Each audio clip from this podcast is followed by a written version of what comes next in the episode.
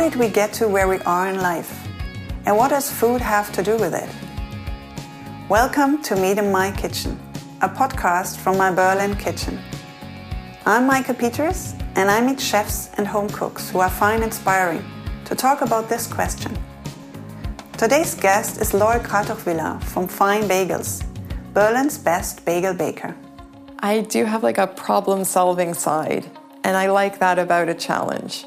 I wouldn't have chosen this challenge, but once we were in it, it did kind of get exciting to pull ourselves out of it. All of my guests share a recipe with me, which you can find on meikepeters.com under Meet in Your Kitchen. For the Frühschoppen in this Meet in My Kitchen episode, a German tradition of drinking before noon, we fill our glasses with Spumante from Ferrari Trento.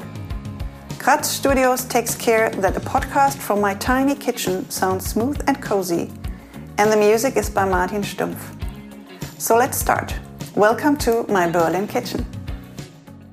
When I thought about how to start the podcast with you, I had all these cute, innocent questions about breakfast and bagel and how you start your day.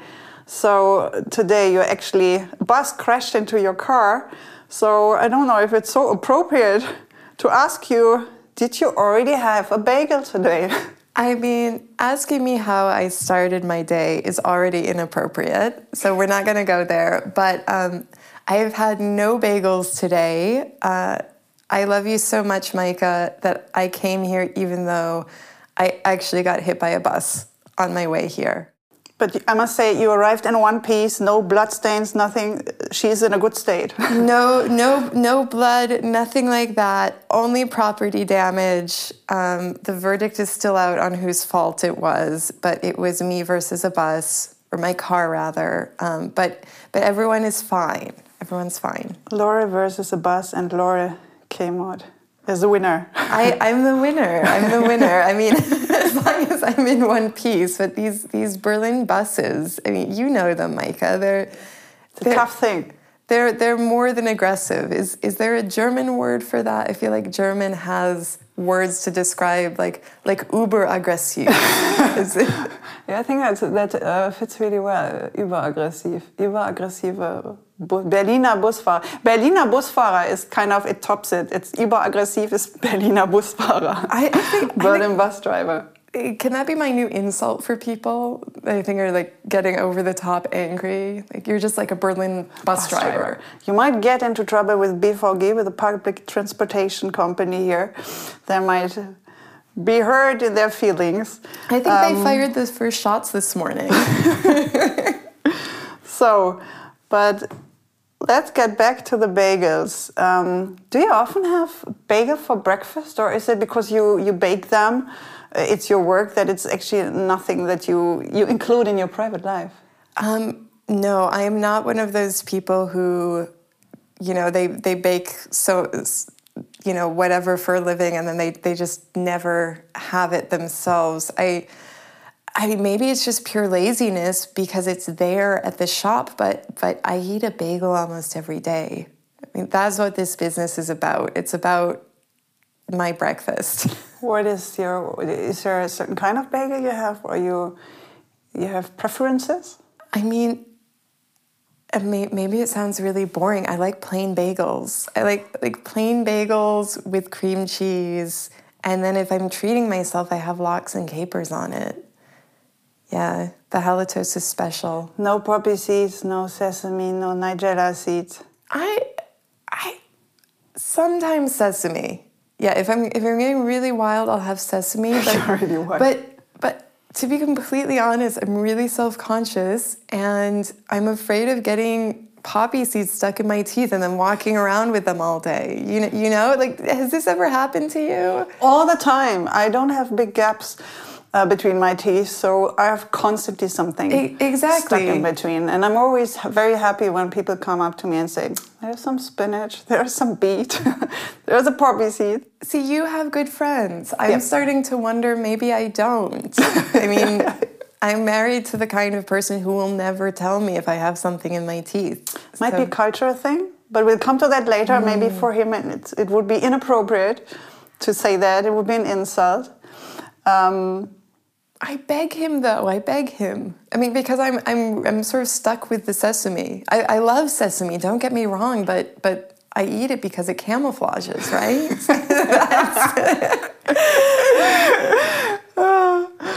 okay, what is a perfect bagel? What is a perfect bagel? Well, so there's different kinds of bagels, right? There's yeah.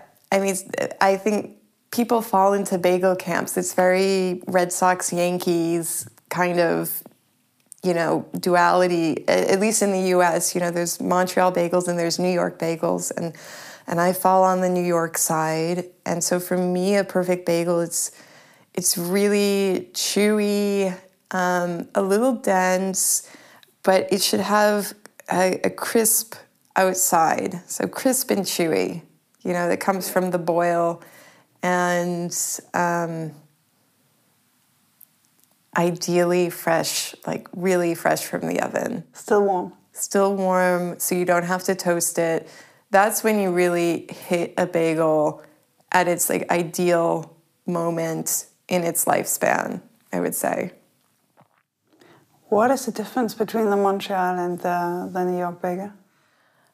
The difference, it's it's a few things. There's there's texture. Um, so I think the New York bagel is a little breadier. It's it's chewier. It's um, it's a little tougher usually, and the Montreal bagel gets is is generally fired in in a real wood fired oven, so it gets this nice crispy skin. Uh, but the inside is much softer and a little bit sweet. It's it's a question of ingredients, and Montreal bagels have usually a little bit of oil in them, which really softens up the crumb and makes it this totally different animal as the New York bagel. But apart from that, they're all it's it's flour, it's eggs, water, salt, sugar. Well, that's in the Montreal bagel, whereas the New York bagel, there's no eggs. There's oh it's uh, the New York bagel should should have flour. It should have salt. It should have yeast, water, and barley malt, and that gives it that distinct taste. But more than that is the long fermentation time. So a New York bagel should ferment at least overnight, you know, 18 to 24 hours, and that really develops the flavor. Whereas the Montreal bagel is designed for a fast production you know a lot of those those bakeries they're open all night and they're just producing producing producing. So start to finish making that you know from dough to cooked bagel you're talking about maybe an hour something like that. So it's really a huge difference in how it's produced. And that's the same with the brick lane bagels in london. That's sort of like the third uh, kind of bagel, I would say, in in the. the what world. is the difference then between the Montreal and the the London one? So the Montreal bagel is a lot closer to a London bagel. It's soft. Um, it's it's quite chewy. It's quite sweet. There's very little salt in them, but I like to think of a Brick Lane bagel as a Montreal bagel shaped like a New York bagel. So a Montreal bagel is actually like quite thin with a very large hole in the middle, whereas the New York bagel is usually quite um, sort of chubby, and sometimes the hole even closes in. And so think of it as Mon- sort of a Montreal process in a New York shape. Does that make sense? Yeah, I, am getting it. I'm okay. getting it. Yeah, I'm getting it. How how is it that bagel, it's such a simple treat, but it feels like there are these these uh, strong supporters, like you mentioned. You know, it's. I recently I, I there was a I think it was on the New York Times. Uh, they dared to say that the best bagels uh, are to find in California and not in New York, and people got really furious, and that that it surprised me and it didn't surprise me because we have the same here in Germany when you have certain baked goods that people think the best pretzel is in this region or in that region. Um, how did the bagel become such a magical, almost mystified object where people truly fight for? I mean, I feel like I should first address that New York Times article. I mean, those were fighting words. Those that was I, I think that was a big New York Times misstep. Or or maybe it was clickbait. I don't know. But but I, I don't think the world's best bagels are in California. I'm just gonna throw that out there. That was okay. That was a controversial piece. I know a lot of people feel very heated about it. Um, I think people like to get tribal about food, right? It's it's such a part of people's identity and their sort of memories and their triggers for nostalgia and and I think with certain foods like like a bagel is, is a great example that has changed a lot over the years and declined in quality all over the place. And you have a lot of people who are always kind of searching for the bagel of their childhood and not finding it or finding it and then being very excited about it. And I think it's just these foods that we eat a lot of that are very simple, but that are also very easy to get wrong. People get very excited about and and kind of cling to their concept of what is the best.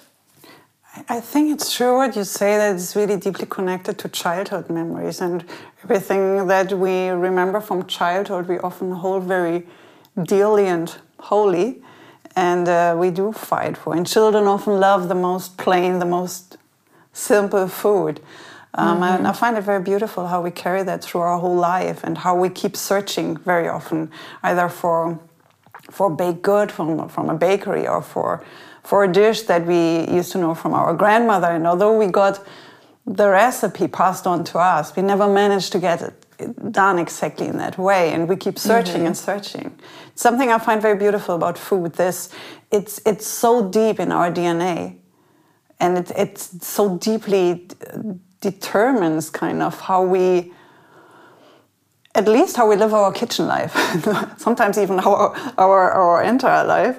Um, but it has a strong, strong effect on um, how we experience the kitchen and how we experience our own cooking and, um, yeah, what kind of food we buy in, in the future. And once I was asked by someone, um, but what do you do if you don't have any childhood memories related to food?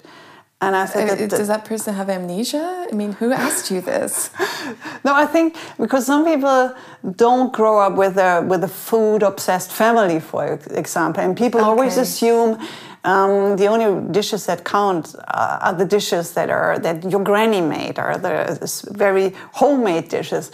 But I think even mac and cheese, you know, from a box. If if this is what what you experienced as a child, and although it came from a box and whatever, but maybe you had your special plate even where you ate it from. Absolutely. It, it this is a food memory, and this is very valid, and this is also very very important to, to have. food memories don't have to be handcrafted. I mean, it's nice when they are. It's nice when when you you can associate this with you know an older member of your family or whatever but i mean if i'm gonna talk about food memories i i, I also have to include you know candy bars. I was sneaking from from the drugstore and stuff. It's it's not it's not all this gorgeous like homemade food right?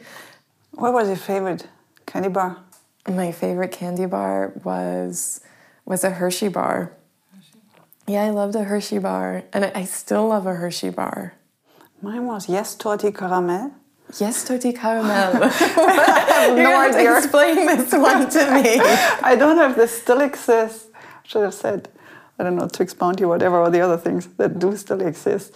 Um, it was like a like a biscuit, like a very spongy dough, and mm-hmm. um, I mean, it was just super, super sweet. A bit of caramel, artificial caramel taste. So there was a sponge. There was it was soaked with something caramelly, and then there was this light chocolate wrapped around it. Uh, it was coated in, in, in chocolate, and it was just one of these cheap chocolate bars. It wasn't, um, but cakey. No, there was this this biscuit. Can I ask you something? Of course. Do you still like this? It's hard to find. I think the last time I had it was 10 years ago. I don't know if they still make it. 10 years ago? Um, I'm going to find you one of these. um, I did like it. I found it too sweet. And I think this is something that changes in general. Our, our the sweet tooth mm-hmm. gets weaker very often. Um, there are I, have experienced that especially with sweet food that um, it doesn't excite me so much anymore. The memory excites me more than the actual taste. Then. Mm-hmm. I, I know what you're saying. I wish we had this problem in my family, but my grandmother has promised me that the sweet tooth only gets worse with age. she also said the same thing about the sex drive. So I guess. What did she say about the sex drive? Well, it also gets gets stronger with age. Well, I'd love to meet your granny. I well, she's she's a wonderful woman, and I believe I she must live an amazing life of living off sweets and sex. She she she turned ninety three last week, so I think she's having a great time, like by, had, by her account. Does right? she have a? She's um, still married. Does she have a partner? No, my grandfather is dead, unfortunately, and and he was the big love of her life they met when they were 13 years old and they were just totally, you know, stuck together their whole lives and and uh, so I guess she's she's she's not having that much fun. But in, according to her theory of you know sugar consumption and sexuality, that I guess it could it has the potential to just keep getting better. And she definitely lived a good life in that respect. Oh, she definitely lived a good. She she'll tell you about it if you ask her. um, you, you mentioned your your your family and something we we spoke about years ago already was um, I think it was when you did the Jewish Food Festival here. Um, and I mean, you brought a Jewish tradition back to Berlin and to, to Germany, the, the bagel. You are Berlin's best bagel baker. Thank you. Um, but you brought it to a place with a very painful and a horrendous history that is connected to your family history. Um, how, how does it um, affect you emotionally? Where do you see yourself and your work in that in that context? Are you on a mission? Is that is that part, because that's how it sounded back then? That this is kind of a mission for you as well. I think I think sort of the mission came later. I really I started my my business, my bagel bakery. Oh my God, was it ten years ago already? Okay, so forever ago, and I know I it sounds like I'm joking, but it really just had to do with I wanted to eat good bagels. it was like it was an incredibly selfish endeavor, um, and I mean, I, actually, the the way it really started is I had this friend, and his girlfriend had broken up with him, American, um, and he sort of I guess like was walking around Prenzlauer Berg in a fog and he went to a cafe that advertised they had bagels and he thought I'm just going to get a bagel and cream cheese. I'm going to feel better about this. And he goes in and he says I want bagel and cream cheese. And they said like oh no sorry we just have these bagels here which you know they'd been prepared in the morning and they had like a little mayonnaise and some ham and some like you know one of those dried refrigerator tomatoes on them. And I think it was so depressing that I mean, according to him, he had like a little flip out, and then he came he came to our place, and and we were already running a little coffee shop in the bookstore that we have, and I felt bad for him. I said, okay, well, come back tomorrow. I'm going to try and make bagels, and we'll see how it goes. And that that was really how I started doing the bagels, and then I just wanted them every day, and sort of spiraled out of control and I became sort of bagel baking obsessive. Bagel mama. Because you would never do this where I come from. I mean, we have bagel bakeries. Like the my grandmother thinks it's it's hilarious because who would go through that trouble to make their own bagels when you can just go to any number of wonderful bagel bakeries and but that was the situation I found myself in and I think from there, I I sort of started noticing and and and thinking about things I hadn't been thinking about before in Berlin, which which was that there there there is a significant sort of negative space in the city in terms of Jewish food that really should be here if it hadn't been interrupted. And there there were some little pockets, you know, a few people trying to do things here and there.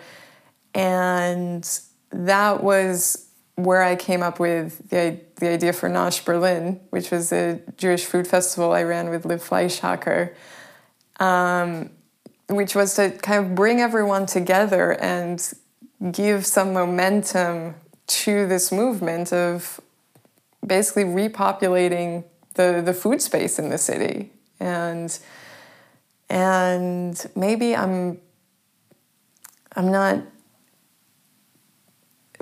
I I maybe I'm not I'm not trying to overthink it, but I think it was also just to have a great party and bring lots of people in. You know, we had we had Jewish chefs come from from America, from Israel, and we had all these dinners, and everybody got to meet each other. And and I do think there's a bigger energy here now in terms of Jewish bakeries and restaurants, and there's lots of Israeli food, but there's also more like American Ashkenazi stuff happening, and and I think that's really exciting. You know, it's, it's it's wonderful. It is. I mean, the food is fantastic. That's one thing, and I also think it's um, it's something where Jewish culture culture conquers the city back, and um, I find that very very beautiful and very enriching for my own life. I learned a lot about from from your baking and from you. your cooking. Like um, I didn't know rugelach,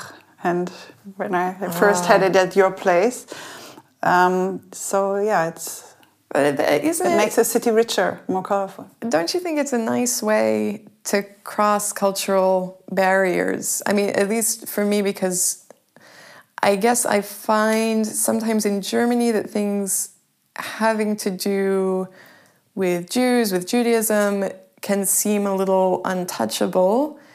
And I always think food is such a great way of bringing people together over, you know, cinnamon and sugar and, and things that everybody likes, and, and just that whole we're not so different kind of attitude. But untouchable in the sense of that people are scared to do something wrong or say something wrong, that people are not really interested in it? What, what, what is your feeling? I think people are, are interested, but I think there's sometimes a concern over saying the wrong thing or making a mistake. And because the, the history is, it's a terrible history here. It's, it's awful. I mean, Berlin was the belly of the beast, right? And, and I, I guess I, I really believe in the unifying and, and healing power of food. I think it's a great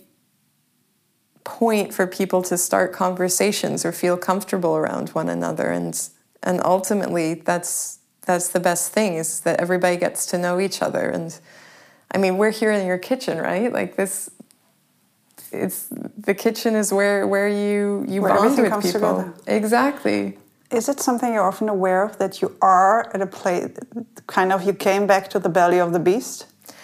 I guess I didn't come here deliberately to revive or be a part of a movement reviving Jewish food in Berlin. Um, we came here from Prague. My, my husband is Czech. We, we have a bookstore in Prague.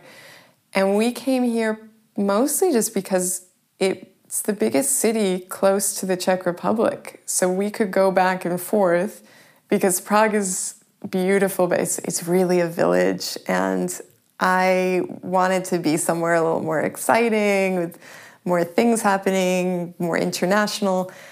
And this just seemed like the closest option. We just came here to open another bookstore and kind of live a, a dual city life. I mean, you touched the next big chapter that I want to talk about with you, which is your love life, not love life, love life and books. you can also talk about your love life. Um, I mean, you're, you're, you grew up in Boston, born in Boston, grew up in Boston, then Prague, Berlin, Paris, Berlin again.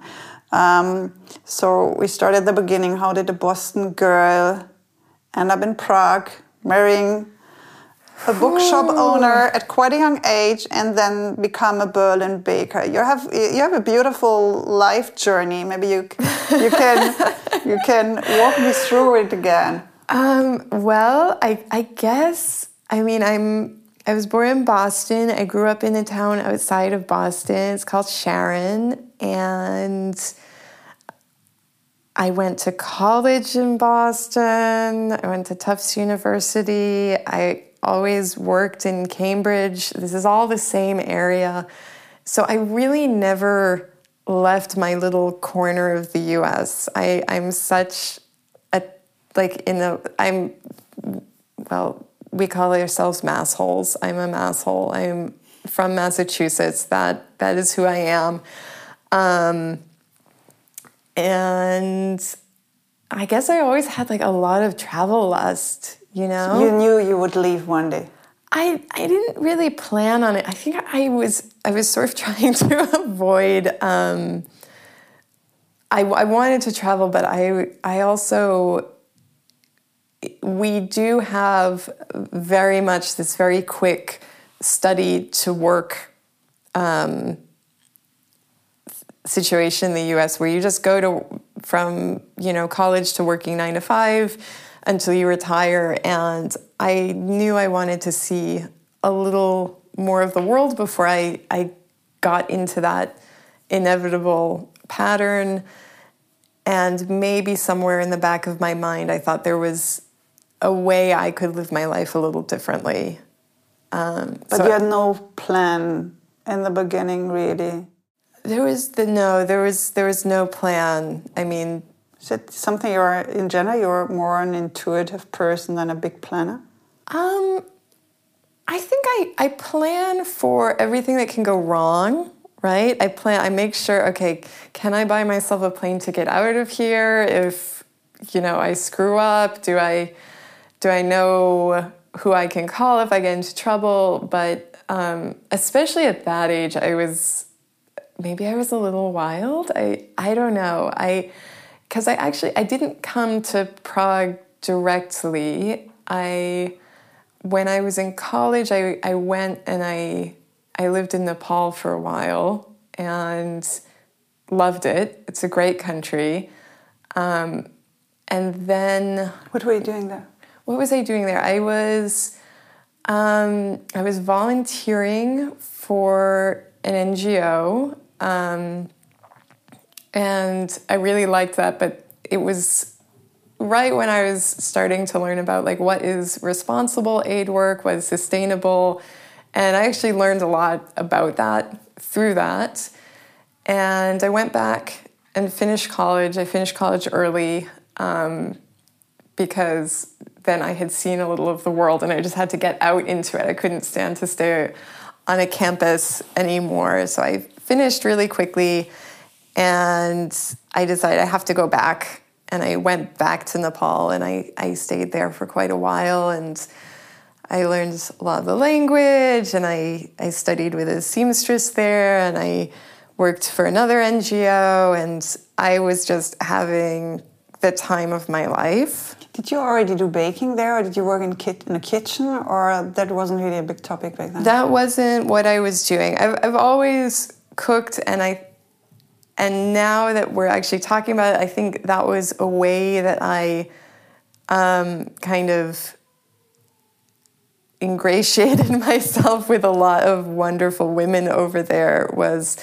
um, was was in their kitchens and cooking with them. And and I I did so much cooking when I was there and and learning and um, and that's definitely a, a, big influence in my my culinary background, I guess. But uh, really, what wound up happening was I had a friend in Prague who was running this underground art space with some friends, and there was a bar, and there were shows and gallery things every night. But it was in one of these crazy Prague basements where there was no running water, and and it looked like a dungeon from the 16th century. I, I mean, it was amazing. And she said, "Why don't you come over for you know five weeks?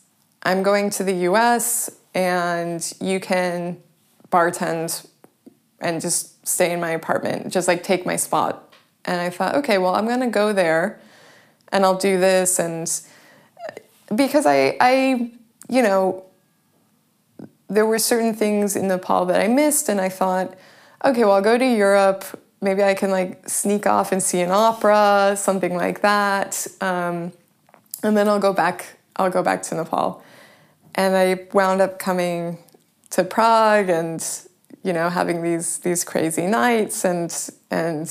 How old were you when you? Ah, how old was I? I was twenty three. I was twenty three, and everything I owned smelled like a pack of cigarettes and old beer.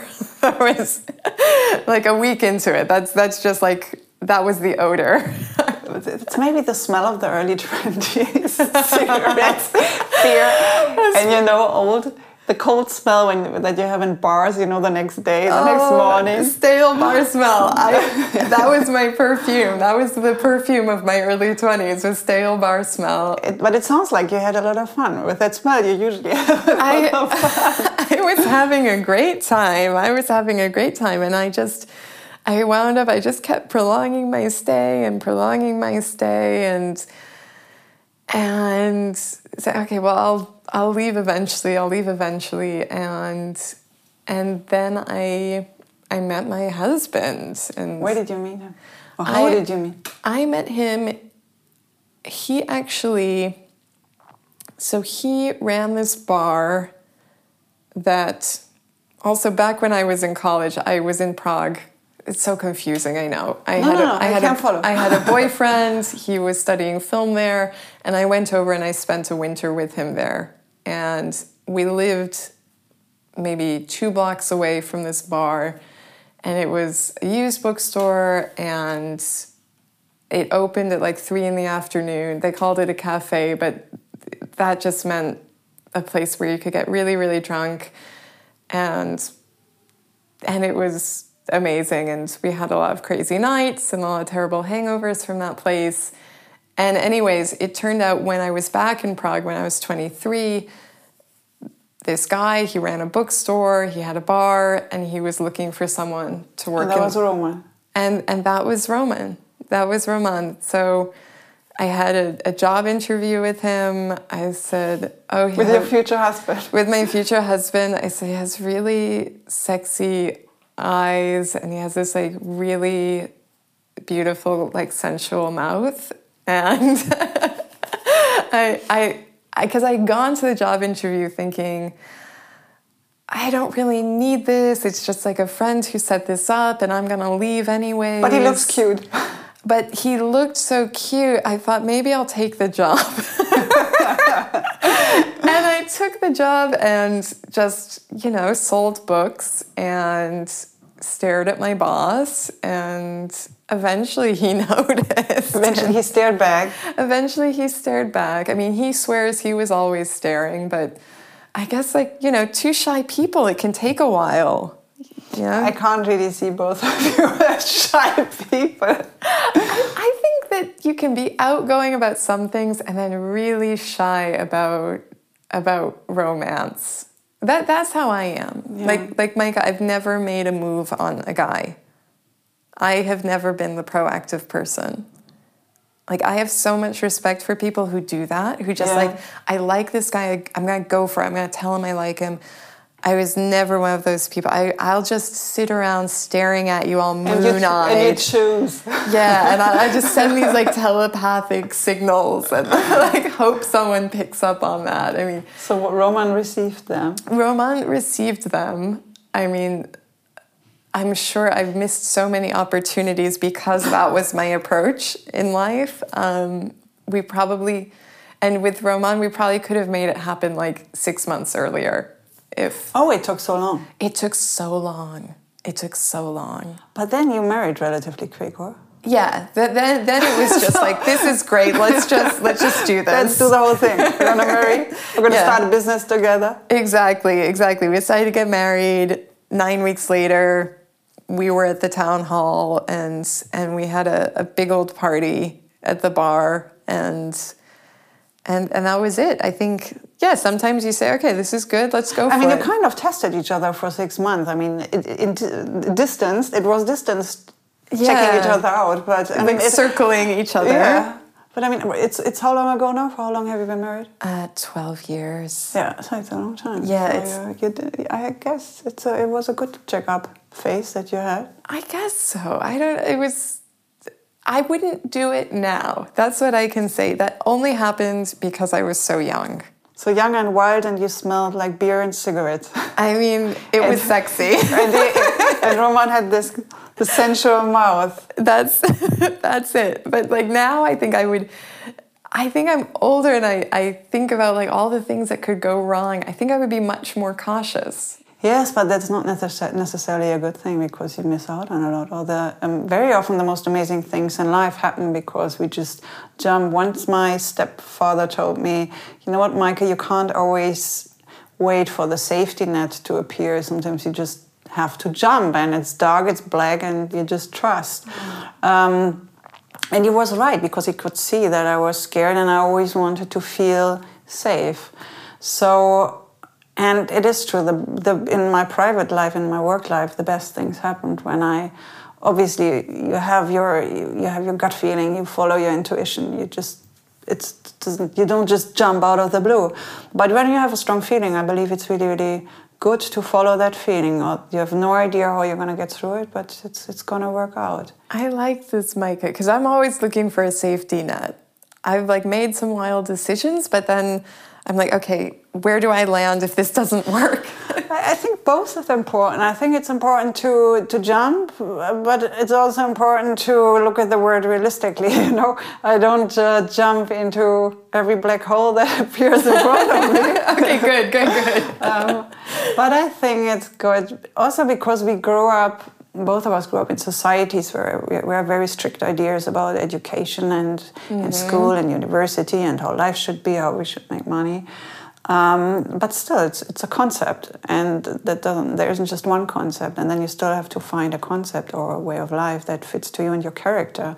And you've created a lot that you did create because you were brave enough to do it. If you had always looked for security, there maybe there maybe Berlin would miss out on bagels if, if you hadn't hadn't done it. Oh, someone Um, would show up eventually. but I mean, for example, I remember the first um, shop you had here in Berlin together with the Roman, which is not so far away from here, from from my kitchen. Um, it was quite a big bookshop, but mm-hmm. the the food section was relatively small, and it looked like home baked loaf cakes. And I remember I kept going back for these loaf cakes. I think you did like the squash pumpkin, pumpkin. Yeah, the- the uh, pumpkin this loaf. lemon, all these, and I love these kind of plain, simple, not plain, but very simple loaf cakes. For me, when mm-hmm. this is actually these are the cakes I go for most of the time. Um, so how did that happen? Or did you did you already bake in Prague, or did that only start here, the baking? Um, we did. I did some baking for our bar there because there was this cafe time. Um, I I really only started doing it seriously here in Berlin.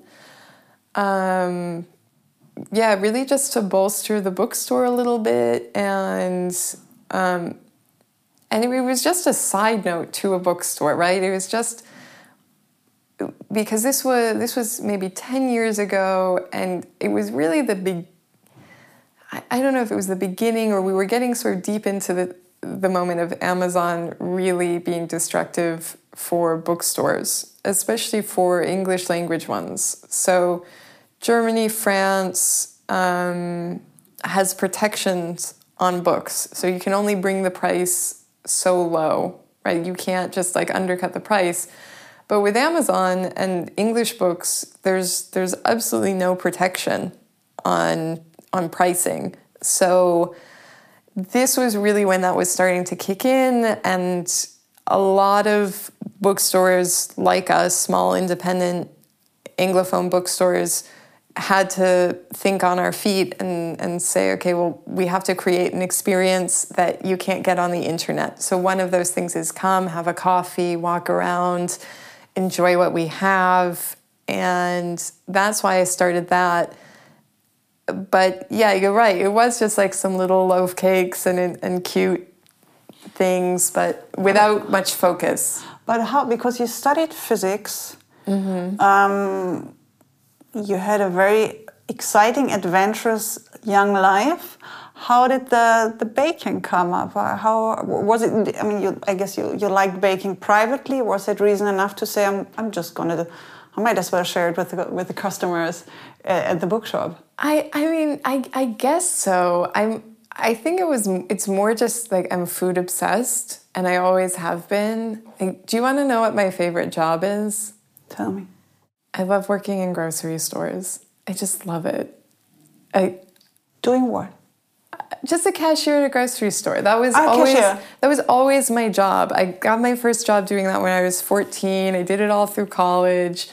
I love being a checkout person in a grocery store. Why did you ever change your life? You could have just kept I, it. I think there was some family pressure not to do that for the rest of my life. But but in fact, I mean, some of the best people I know I met doing that job. I I have friends that like you know we go way back just because we you know checked out groceries together and and and I love it. You are surrounded by food all day long. It's beautiful because you can actually achieve your big life dream relatively easy. Well, that that's the, that's the thing. I I think if you want to get into why as like an admittedly somewhat shy and nervous person, I felt fine about just, you know, ditching everything and like, you know, buying a plane ticket and we'll see what happens. I think I just knew early on, well, if everything goes wrong, I can go work at a grocery store and be perfectly happy. I really like it. I, I don't know what else. Yeah and my sister even followed in my footsteps. I was really proud of her. So you kind of have a safety net there. Yeah. You don't have to worry about it. You can. Well, I, I still try, have this safety yes, net. You can try anything in life because you can always go back to that. And I will enjoy it. I will enjoy it. I always liked it. You you interact with people all day. I mean, I I also like I also like making coffee and serving coffee. That's so cafe jobs. Um, yeah, I guess I guess that I, I was never really too afraid because I knew these were always options for me. So the aspect of being surrounded by food is almost more important than creating that food. Yeah. Yeah, I think so. but all the better if I can create it. Like I, I I like being a craftsperson who makes things with my own two hands. That's in fact I think when I realized that I could combine these two things, it, it was just this revelation that brought me this huge amount of life satisfaction. Because probably before then, I was always a little maybe creatively unsatisfied. And so this brought my, my interests together. So it was a big step for you guys. It was very sad for me because you actually left that place here around the corner from me. Did. Yeah, it broke my heart and um, you moved to a beautiful shop on Warschauer Straße here in Berlin. It's a gorgeous bookshop and a gorgeous bagel shop, but uh, your baking became a thing. I mean, it's not any more books, and by the way, you can also have coffee and some cake. I mean, there's like pilgrimage of people going to your going to your place for your bagels, for your rugelach, for your babka nuts. Um, how was that a decision? Did you say I want to I want this to grow. I want this this part to become bigger. Yeah, it it was it was a conscious decision. It was it, part of it just came from giving the place a name because the bookstore it's called Shakespeare and Sons, um, and that's the business Roman has been running for twenty years, and I wanted to give it its own name, so I call it Fine Bagels after the family. I come from the Fine family we we um, like to pun on that. It's you know, a big family pastime is punning on the last name. Um, so I gave it a name and I, I, I wanted it to grow. I wanted it to be a real bakery, a real bake shop where people come and get their bread and, you know. Was it also an emancipation for you within your relationship? Because it was Roman's bookshop and there was a bit of cake. Did you feel yeah. like there needs to be more Laurel? I mean, this this was a hard thing because I mean, he never went into book selling to run a bakery, and now he's running a bakery. Um, Does he like it? I think in the end he likes it, and and the other thing is he started baking himself. You know, he bakes at home. It's I I don't make bread anymore because he does it all. I love it. But he doesn't do anything, or does he do baking for fine bagels? No, he doesn't do baking for fine bagels. But but but he's he's he's um, he's developed an interest in the the whole field, if if it were. How did it feel for him? Um, because in the beginning, the spotlight was just on him. On him, the the intellectual from Prague selling English books oh, in Berlin, and all over a sudden, may he never hear this. and all of a sudden, there's Laurel getting big features in Vogue and other publications, and praising the bakery and not always talking about the bookshop. How did that feel for him? Well, I think so. He hates publicity he totally. Have you ever tried to take a picture of him? Yeah, and he was a bit disappointed yesterday that I only took a picture of you and not of both. Maybe, he asked, oh, "Aren't you going to take a picture of both of us?" Maybe he's like, maybe he's learning, but he gets really, he sort of retreats into himself, and and he he doesn't like being the center of publicity attention, and and he in fact always said, "Please, you go do it, Laurel. You do it," and it's one of his great virtues that he just loves it. He's is he proud? Yeah, he's proud of me. He's he's just happy for me, and then he tells other people about it, and say that's great, good man. You know, he's he's he's very happy to to stand back and not have anything to do with that stuff.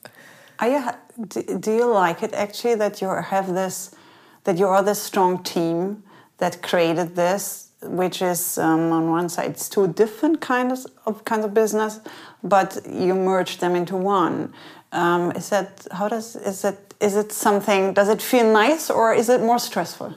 I think I mean it can be stressful. I would never ever recommend running a business with one's romantic partner. It's it's just a terrible idea. But once you're in it, and in fact, I mean, part of the thing is we were always in this, right? I met him, I was working for him. It was a small, tiny, tiny little company.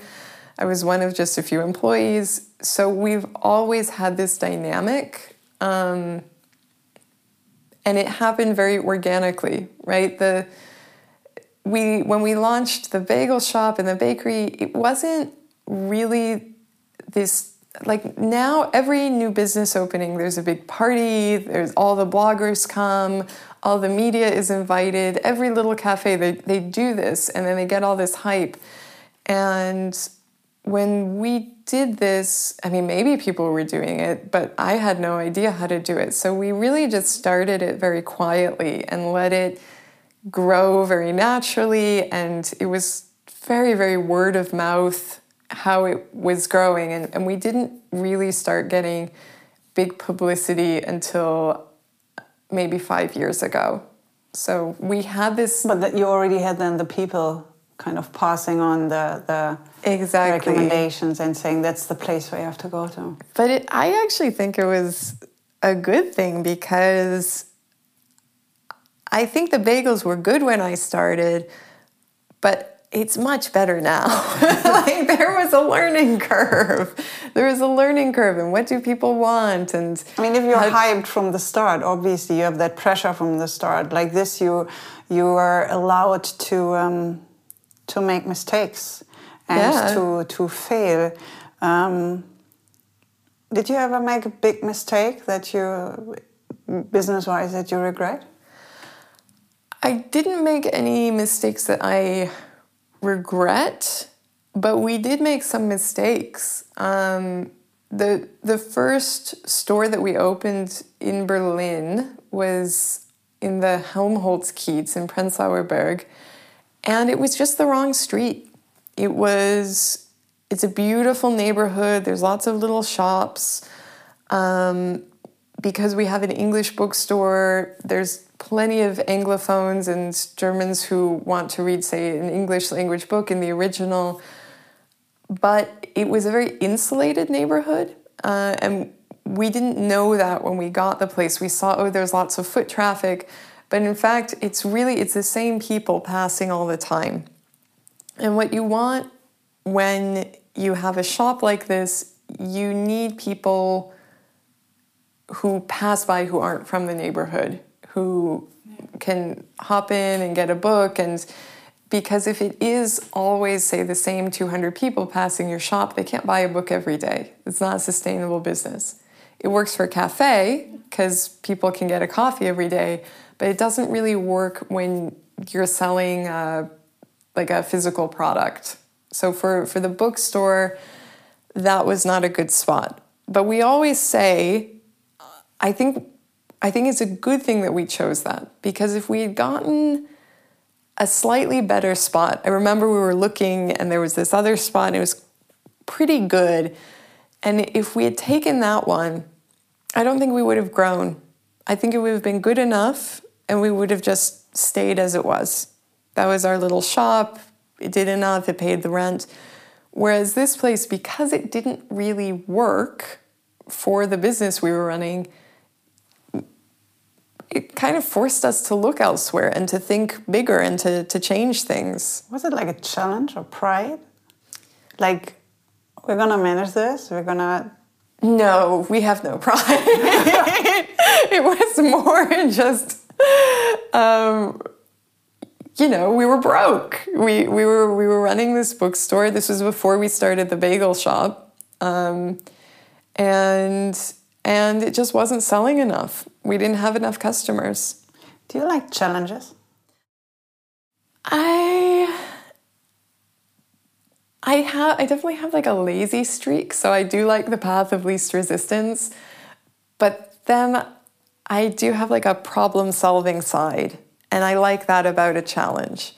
I wouldn't have chosen this challenge, but once we were in it, it did kind of get exciting to pull ourselves out of it. Yeah, it feels like you don't like giving up, and you like you don't like giving up, and you you like growing, you like learning. Because what you had with this shop, you also had with your craft. At one point, you decided to go to France and um, learn again, go back, True. go back to school, kind of. um, what what caused this move to go to France and to learn how to to get into French baking?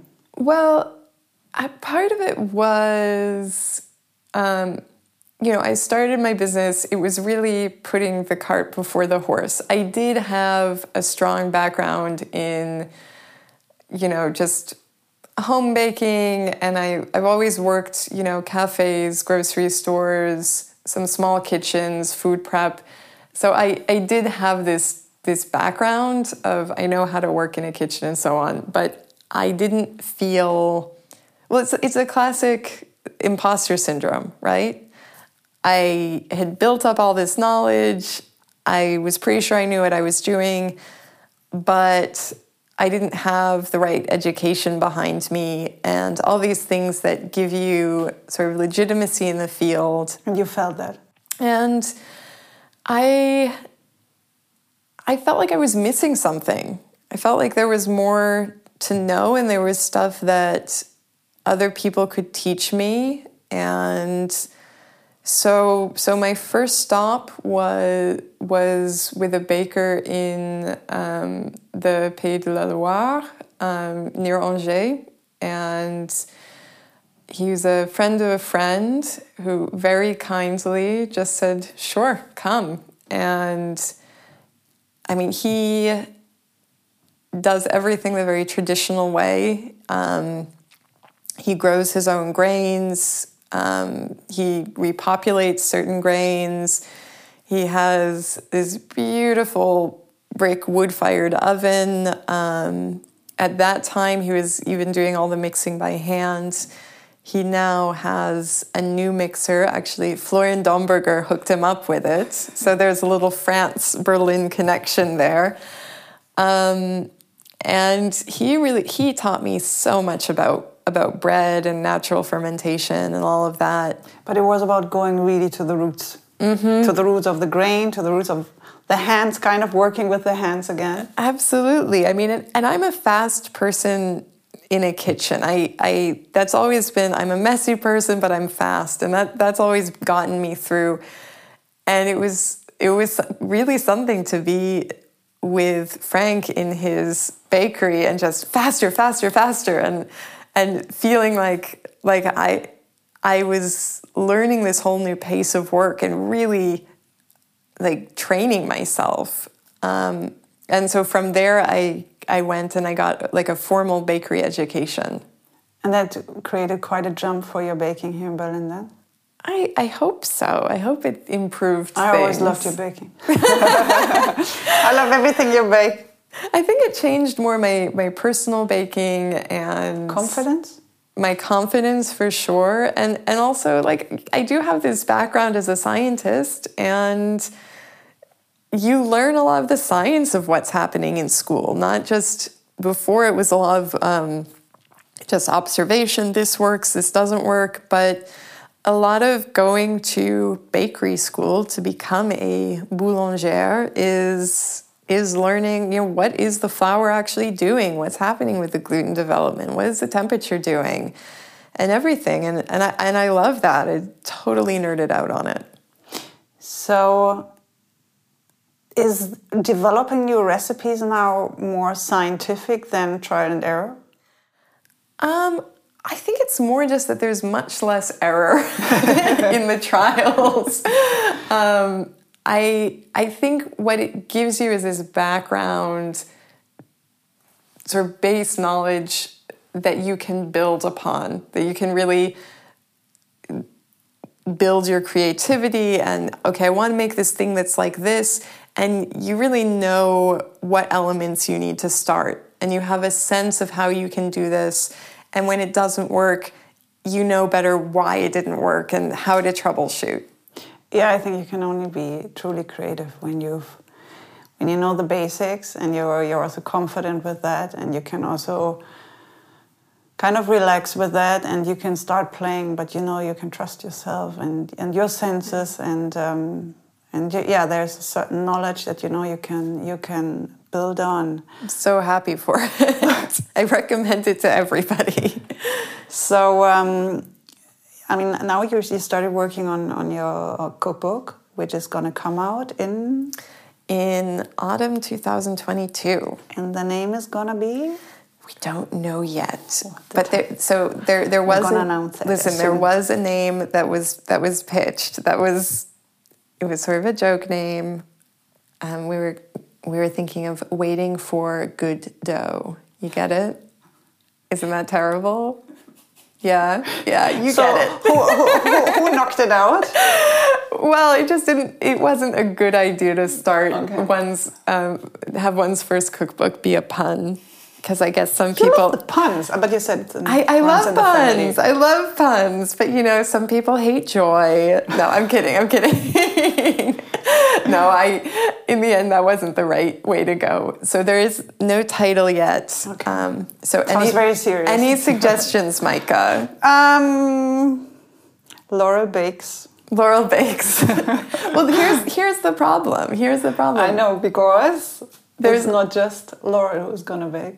Well, it's not just me, but there's also this this vegetarian cookbook from I believe the 70s. It's one of the early vegetarian cookbooks. It's it's like the Moosewood cookbook, and it's mm-hmm. called Laurel's Kitchen. I feel like I feel like the name is already taken.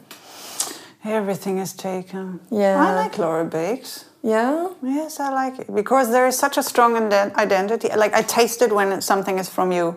There's yeah. because I, I, I think you have certain preferences when it comes to certain pastries, and um, I do like yesterday when I got the babka nut mm-hmm. and the rugelach. This it feels and tastes like Aw. Laurel. But you also have um, a few other bakers contributing recipes to your to your book. I do. Um, well, so the theme of the book is is New European baking. Um, so kind of a reassessment of what is going on in the European baking world, and you know it's impossible to catalog all of Europe in one fell swoop unless you know someone wanted to give me a million bucks in five years to do it. Um, but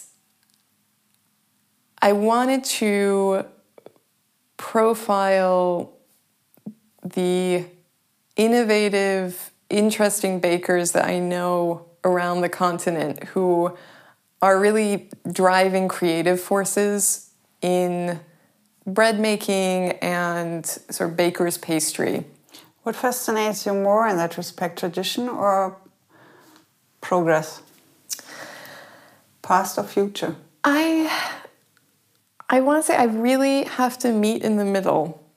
I I like progress if the history isn't lost. And a lot of what is going on right now in European baking is reclaiming traditions.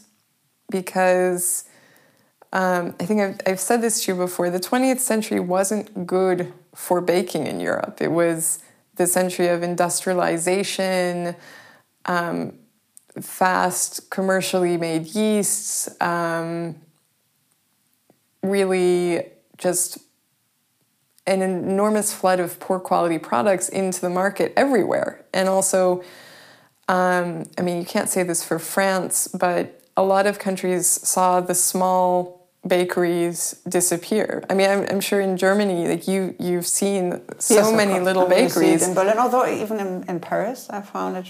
Okay, well, last time I was there, it was August, which is a bad time anyway, because a lot of places are closed. I, I, I think in France, it's still food is treated differently mm-hmm. compared to here. But I remember 20 years ago, I could, you could drive around Germany and stop in any village or even in the cities, and you would always find small independent bakeries baking their own unique little baked the, the goods. regional Yeah. breads and And now it's it's the same. You get the same everywhere. The same kind of bread. It all tastes the same. There isn't this. Um, yeah, there isn't this variety anymore. There isn't the quality anymore. This is. Um, I mean, you have that with bakeries. You have that with butchers as well. It's in general. There is. Um, yeah, a decline in in variety and in, in, quality. That's that's which is a strange thing because on the other side people seem to become but again it's a bubble it's a minority or a smaller group of people becoming more aware and still very very um, high percentage of people who are not not so interested in it or um, maybe the education in Germany, which I think is a big problem. The food education in Germany can still improve. Um, that environmental issues are more included, that health reasons are more included. Um, yeah, I think there is still a lot that Germany can can do in the food field. I think there's too many grocery stores in Germany that use cheap as their primary Yes. advertising Yes. mechanism. Unfortunately, this is quite a big trigger here. Yeah, but but I that's why just like going back to um, sort of the the new bakery movement in Europe, a lot of it has to do with looking to the past, looking to old methods, adapting it for new tastes, or even sort of reinvigorating interest in traditional local breads. Um, I'm going to have this this baker from Lisbon in there who um, is there's this special rye cornbread, broa de milho, uh, that they make in the north of Portugal that is is fairly difficult to find, and he's doing it all with local grains, um, traditional methods. And I see that as a part of new European baking because it's it's looking into the past, it's reinvigorating a tradition, and it's very much what's happening across the continent, in my opinion. Do you think that the pandemic now um, has maybe a, a positive uh, aspect uh, effect in that respect. I know that a lot of places are struggling, no, no, but not necessarily bakeries. Bakeries are having uh, getting through the pandemic quite smoothly. But do you think that it does change the awareness of people buying local, being um, noticing that you have to support the smaller places if you if you want them to survive? You think there is a change in the awareness? I, th I think there is. I think. I mean, I'm I'm feeling that awareness when I when I'm making choices about where to buy. I I always try to, but something's happening this year where there's just a lot less clutter in my range of vision and I am seeing the places that are independently run and might be struggling, but that I really want to be here at the end of this. And pe- and I, I think a lot of people are like that. They're thinking about what do I want my post-pandemic world to look like, and who is still going to be here. Do you feel that with your um, your customers as well? You feel the support now? Oh yeah, it's it's actually. I mean, maybe it's silly to say it's bonding, but I I have not felt alone in this difficult year in any way. We've we've been doing home deliveries and it's so interesting to me because there were these faces that maybe I didn't have a name attached to them, but now I know where they live, I know what their dog looks like, and you know, you have this moment of joy with them in an otherwise, you know, difficult kind of grim year, you know. I even I think I told you I, I delivered to your upstairs neighbor. Yeah, I heard that. Yeah, and I was I was running running up your your stairs. And I went. I know that door. This is Meike's house.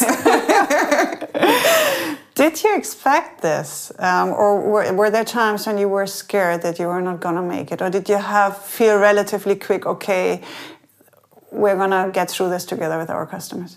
I so I felt very nervous when the lockdowns were announced, when they started saying, okay, you can't have dine in customers because we rely on a, lot of people who come and sit and eat and drink in our bookstore cafe.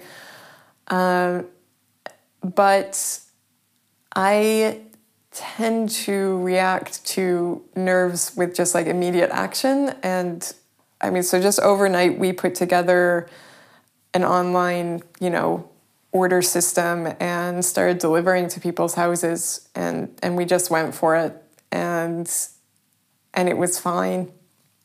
In, so you were never scared that this would break you? I was scared for I want to say like a week. Okay. Where, where I didn't where I didn't that know doesn't count.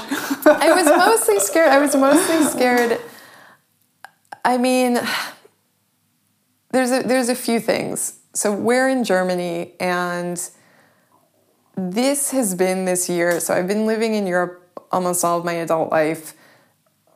I know we pay very high taxes, and I am very happy to live in a socialized system. I I love knowing that if somebody gets sick, they are not going to wind up on the street because of that. They're not going to lose their insurance, that the treatment they receive is not based on their income this is so important, especially like coming from America. It's, it's a it's a revelation. I, I feel like I was always brainwashed to think, sure, everyone has health care, but they you know you have to wait two years to get your operation. And that's not how it works here you know? And and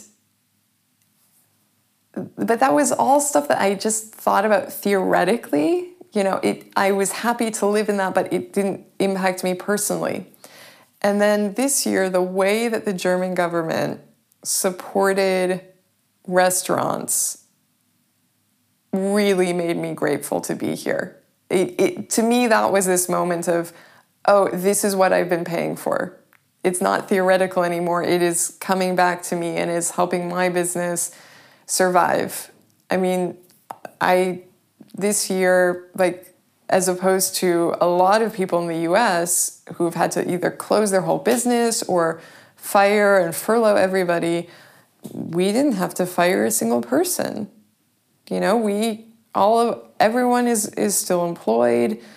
Um, any hours we can't cover, they're covered by the government, and and I think that's that's why you don't see such drastic amounts of restaurant closures here. Like we're going to come out on the other side, and and you know restaurants, cafes will open their doors, and and we'll all you know see each other again, and and that is something I'm so so grateful for living over here and, and actually you know living this moment in a country that I really feel cares about us all going forward together.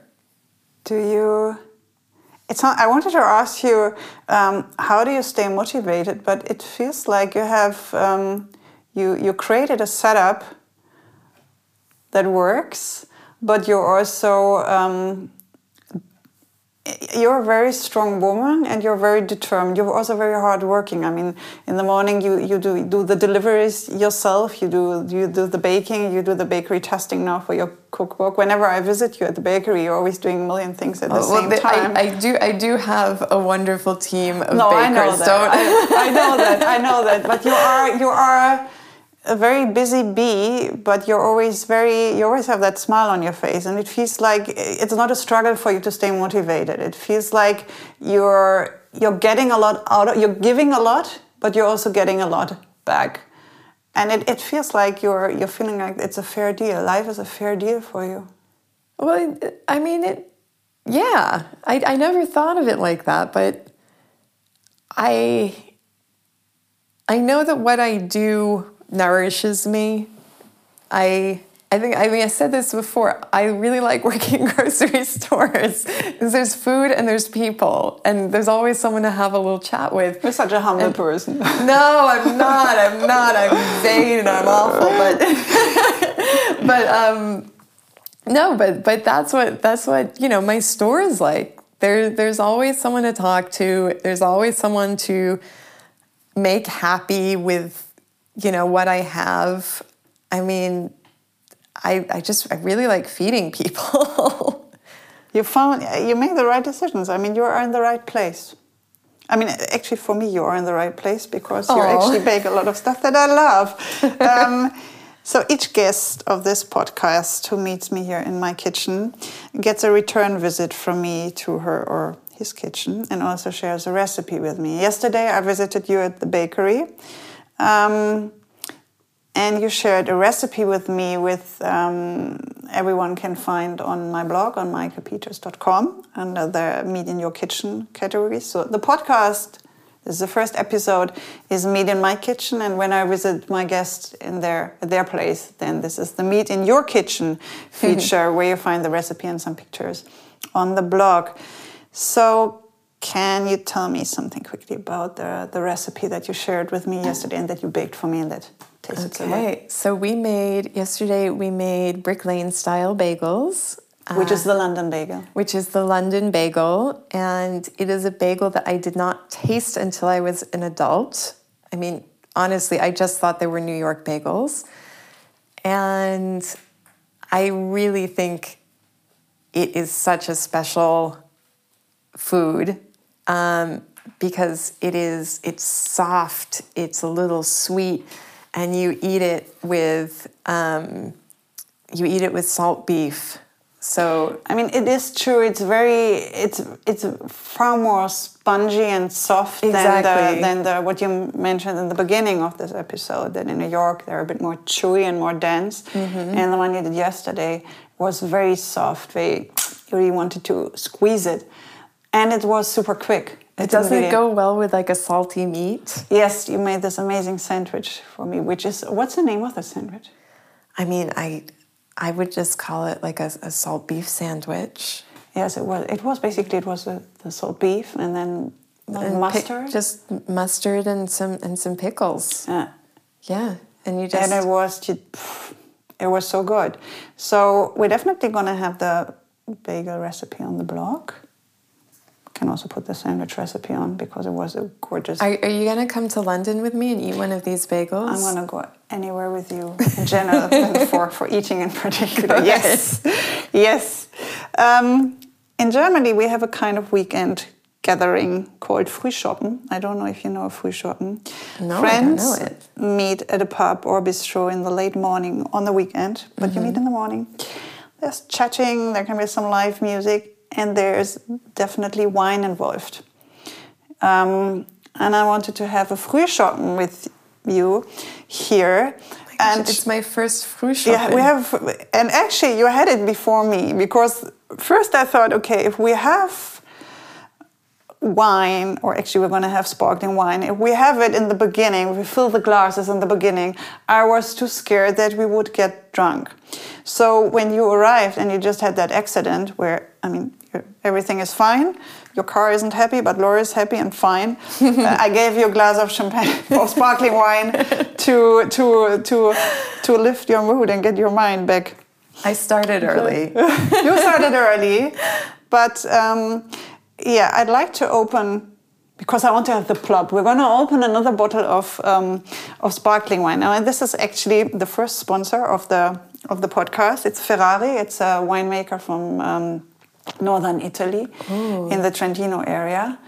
And um, I have 10 last questions for you, and I thought you will manage these questions even with a glass of sparkling wine. So, can I ask you now, because we're sitting here right next to my fridge, can you open the fridge and get out a bottle? We're just gonna open that now. With pleasure. Wait, I'm gonna hold the mic at the top. Can you reach it there?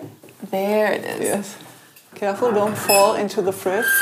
Oh, You there we You go. managed the accident. You managed being hit by a Berlin bus, but don't fall into the oh. fridge. Now you have So- you definitely have to open that because Yes, I opened this one. I have now. a bad history with these. Why? What happened? Yeah, the, the corks go everywhere. Really? yes. No, that was one of the things my mama taught me very early. Before I was allowed to drink, I could already yes, I could already open um, champagne bottles. That- but again, this is sparkling. See, that's wine. really classy. My step, my step, my to have your kids open My stepfather taught me how to open a Miller Lite. a Miller Lite. A Miller Lite, yeah. Yes, but that's why you had these fun nights in Prague. that smelled true. of beer and cigarettes. That's Um, and I, obviously, because waste not, want not, I always took care. so I'm, I'm not the kind of person where Huh? You got it. the cork flies against Oh, look at that. That's that's so. I didn't know this was possible. What? Well, I mean, your your, you- your listeners can't see this, but she just opened this bottle of champagne without exploding the whole thing all over the kitchen. Is- It's less drama, but you again, you don't waste anything, and that's what happened. Hello, Mama. When you teach a, a girl at a young age how to open champagne bottles, mm-hmm. and then she manages not to waste any of it. Look at so that. this is really gorgeous. I really like this one. Actually, I, I I've been drinking this for for 25 years or something. We we went on holiday in northern Italy for skiing at a hotel. They used to have Ferrari, sparkling wine. So um, yeah, I'm really happy that we're having this here. So. Laurel, thank you for being here. To your health. Thank you you. survived the Berlin To my nerves. to your nerves. Cheers. Cheers. Prost. Prost. L'chaim. Your first. Say it again. L'chaim. Time. Yes. And your first Frühschoppen and 10 more questions, but first. Ten more questions. First, let's drink. Yes. Oh, and it sounds so nice. I love the sound Oh, that's delicious. Ah. Are you ready? Yes, are these the hard hitting questions? Now that you've got me primed? So first we spoke about your granny sex life. okay, No, now don't worry. happening. Don't worry. Your favorite food? My favorite food. Oh, oh my God, these are the hard hitting questions. Oh, no. Oh, oh, no. Um, I I think my favorite food is is noodle kugel. It's like a like a sweet cheese with egg noodles that's baked in the oven. That sounds good. It's delicious. It's comfort food. What do you enjoy most when you're baking in the kitchen at the bakery at Fine Bagels? What do you enjoy the most? I enjoy the most. Uh, I I like coming up with new recipes. Ah, the development. I love the development. Which dish or baked treat would you have loved to come up with or invent yourself? Ooh, I wish I was the person who invented the croissant. It's just genius. Yeah. Your favorite country or region for baking and bakeries? Ooh. Okay, so I am torn between Portugal and Poland.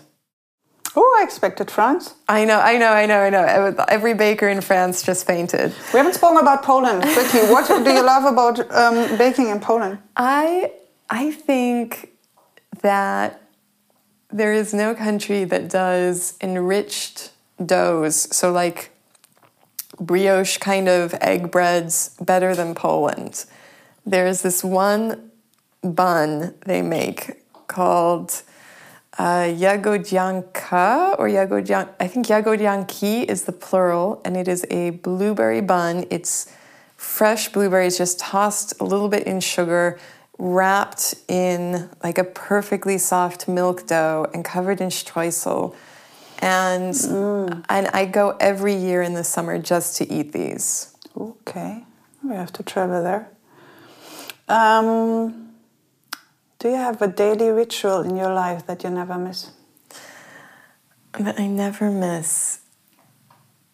I would say my morning coffee and a little snuggle with my cat. Ooh, Yes, cat lady.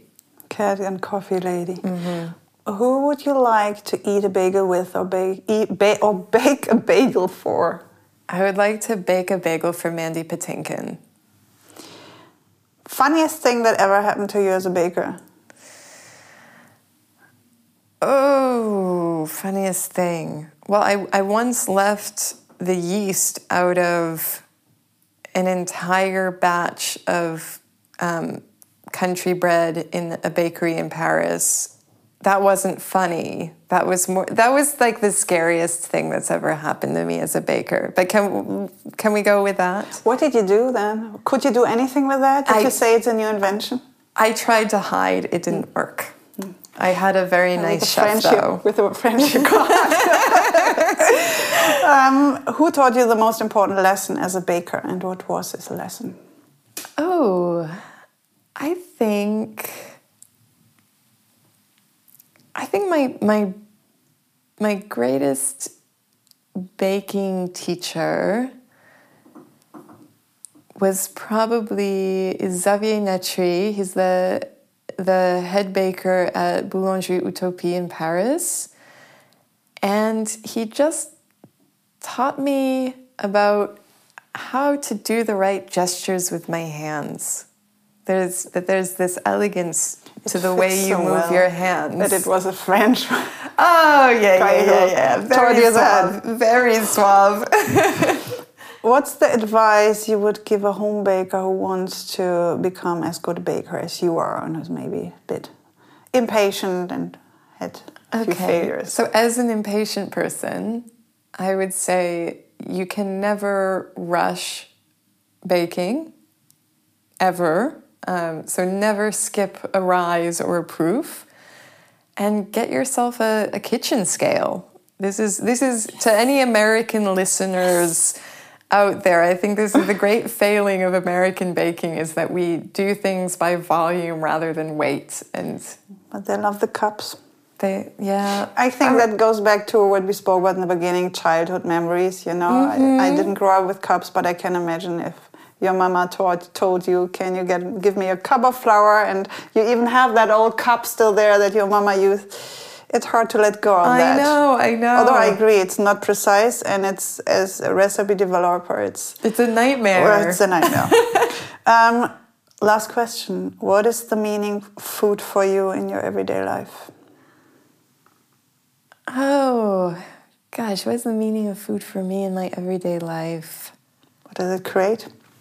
I think food for me is it's it's making other people love me. it's very manipulative. That's that's how I use food. This is beautiful. Laurel, thank you so much. Thank I you love for- you with and without your food. Oh, One last cheers, and it's a pleasure to have a Frühschoppen with you. thank Cheers. you for having me, Meike. Thank you this for was fun. being on the first episode of Meet in My Kitchen. I hope you look forward to the next episode of Meet in My Kitchen just as much as I do. Until then, you can find all the recipes of my guests and also the impressions and pictures from my visits at their kitchens on meikepeters.com. On Instagram, you can follow the podcast at Meet in My Kitchen Podcast, one word, and you can follow me at Eat in My Kitchen. I'm Meike, thank you for listening and keep on cooking.